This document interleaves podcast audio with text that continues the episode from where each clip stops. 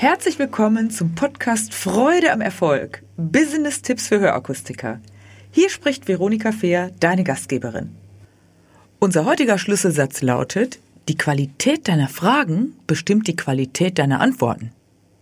Oder anders ausgedrückt, wer nie fragt, trifft nie den Nerv, wer zu viel fragt, der nervt.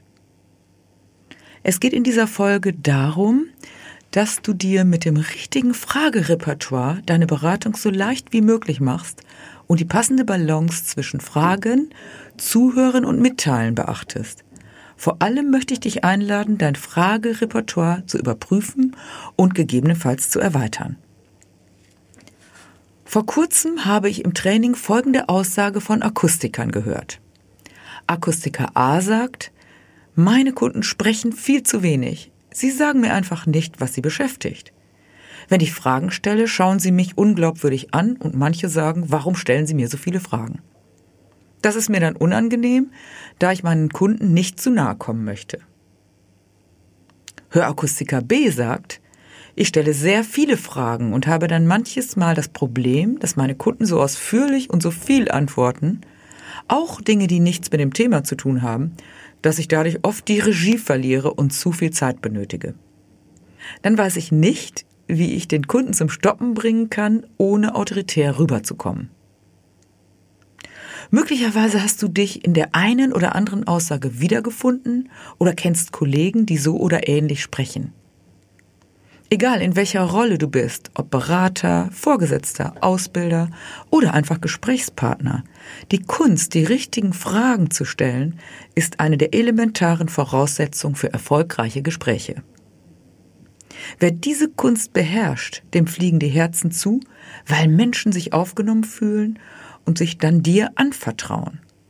Und Vertrauen ist ja eine der aller, aller, aller wichtigsten Grundvoraussetzungen, um gerade in der Hörakustik eine gute Basis mit dem Kunden zu haben.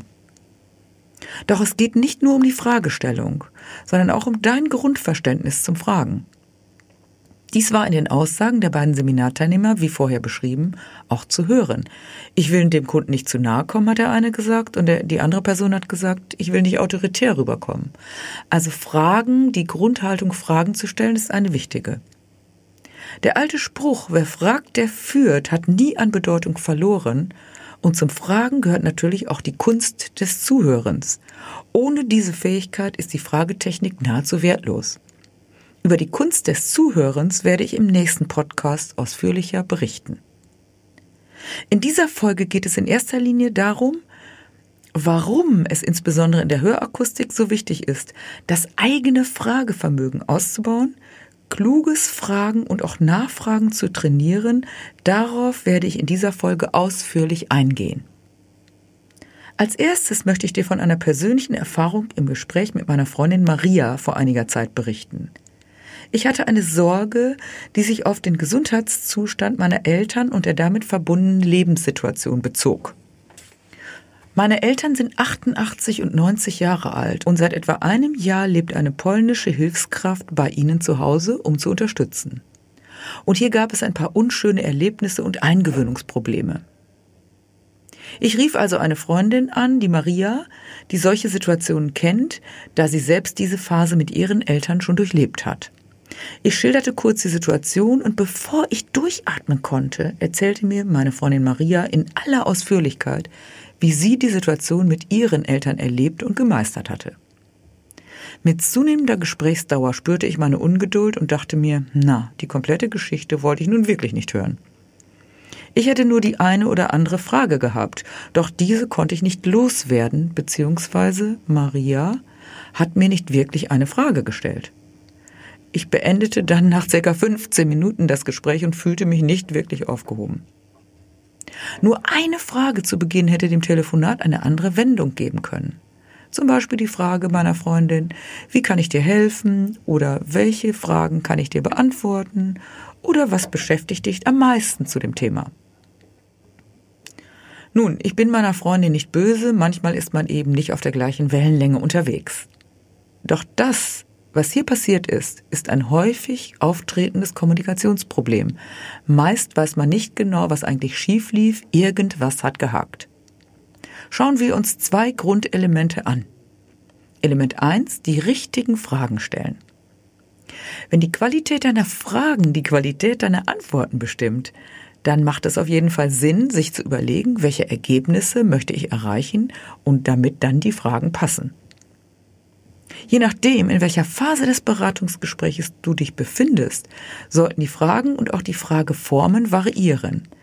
In dieser Folge beschäftigen wir uns mit dem Erstgespräch.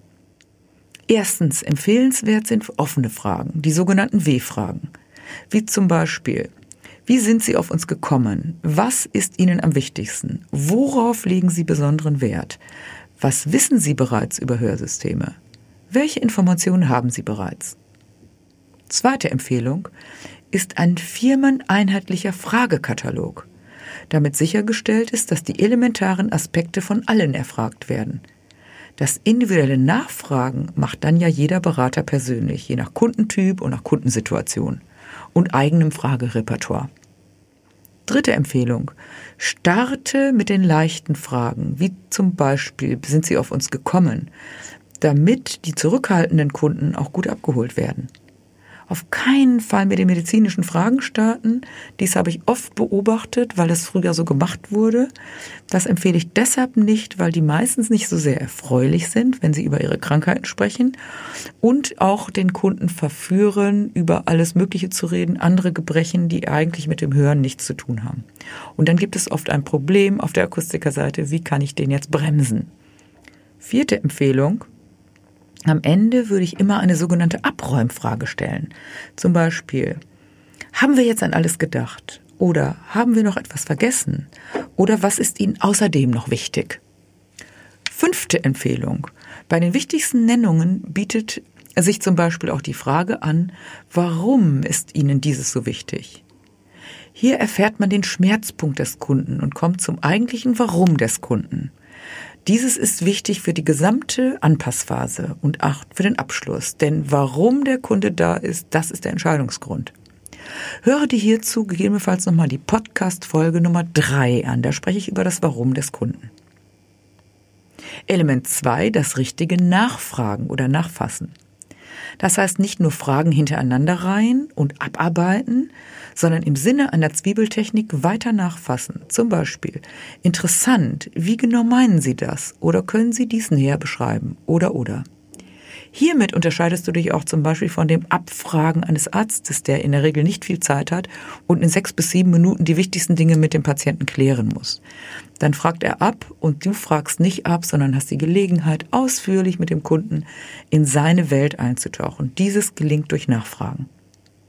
Nimm dir dieses Bild der Zwiebel, du pelzt es im Grunde ab wie eine Zwiebel, bis du an das eigentliche Warum, an den eigentlichen Kern dessen kommst, was dem Kunden wichtig ist. Es bleibt dabei, wer fragt, der führt. Und wenn du die Qualität deiner Fragen überarbeitest, dann wirst du ganz sicher auf die Dauer Zeit sparen, weil du mehr erfährst und passgenaue Lösungen anbieten kannst.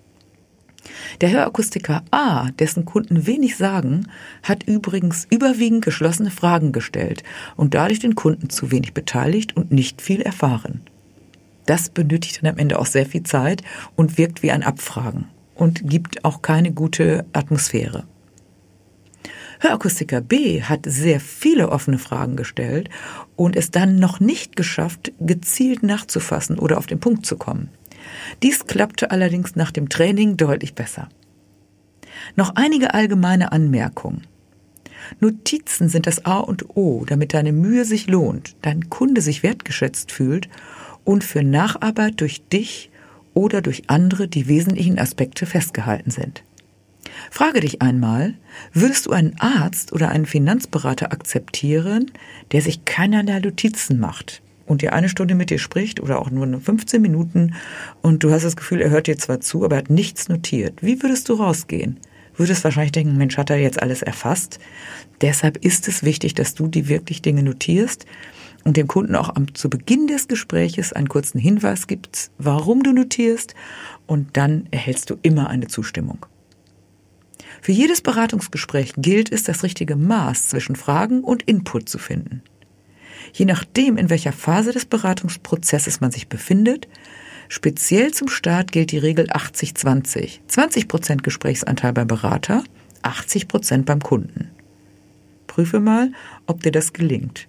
Meistens reden wir als Verkäufer, als Berater mehr und texten den Kunden sozusagen zu. Und das führt dann auch dazu, dass Kunden sich manchmal ausklinken und noch dazu machen sie eine Hör Hörmessung, einen Hörtest und dann ist es auch immer langweilig für den Kunden. Also deshalb bringe den Kunden ins Gespräch, achte auf die 80-20-Regel. Denn der Kunde verkauft sich in der Regel sein Produkt selbst, vorausgesetzt du als Berater hörst ihm gut zu. Dazu in der nächsten Folge mehr. Falls Kunden skeptisch sind, ist es besonders klug, den wahren Grund für Vorbehalte oder Skepsis des Kunden zu erfahren. Denn irgendwann kommt diese Skepsis sowieso raus und es ist gut, es gleich am Anfang zu erfahren. Es geht vor allem auch darum, eine souveräne innere Haltung einzunehmen und klug zu hinterfragen, ohne aufdringlich zu sein. Wem es also gelingt, eine kluge Balance aufzubauen, der schafft Vertrauen, gibt Wertschätzung und legt den Grundstein für die Kaufargumentation und vor allen Dingen zu Beginn schon für den Abschluss. Wenn du mehr darüber erfahren möchtest, deine Kompetenz ausbauen oder auch die Anwendung üben möchtest, dann melde dich gerne zum Training Anamnesegespräche an. Link folgt oder schau auf der Seite www.veronikafair.com unter Termine, da findest du die aktuellen Angebote. Oder nimm gerne Kontakt für mich auf, wenn du ein individuelles Training in deinem Unternehmen oder für dich persönlich haben möchtest. Als Aufgabe für die Woche gebe ich dir mit, überprüfe einmal deinen Redeanteil im Erstgespräch. Prüfe auch deinen Fragenkatalog. Hast du einen Fragenkatalog? Wenn nicht, erstelle dir mal einen und integriere möglichst viele W-Fragen. Dabei wünsche ich dir viel Freude am Erfolg und beste Resonanzen. Lasse dich überraschen, ich bin gespannt von dir zu hören. Bis zum nächsten Mal. Wenn dir diese Folge gefallen hat, dann gebe mir ein Like und gerne auch einen Kommentar. Abonniere meinen Kanal, damit du nichts mehr verpasst. Danke fürs Dabeisein und in Hamburg sagt man Tschüss.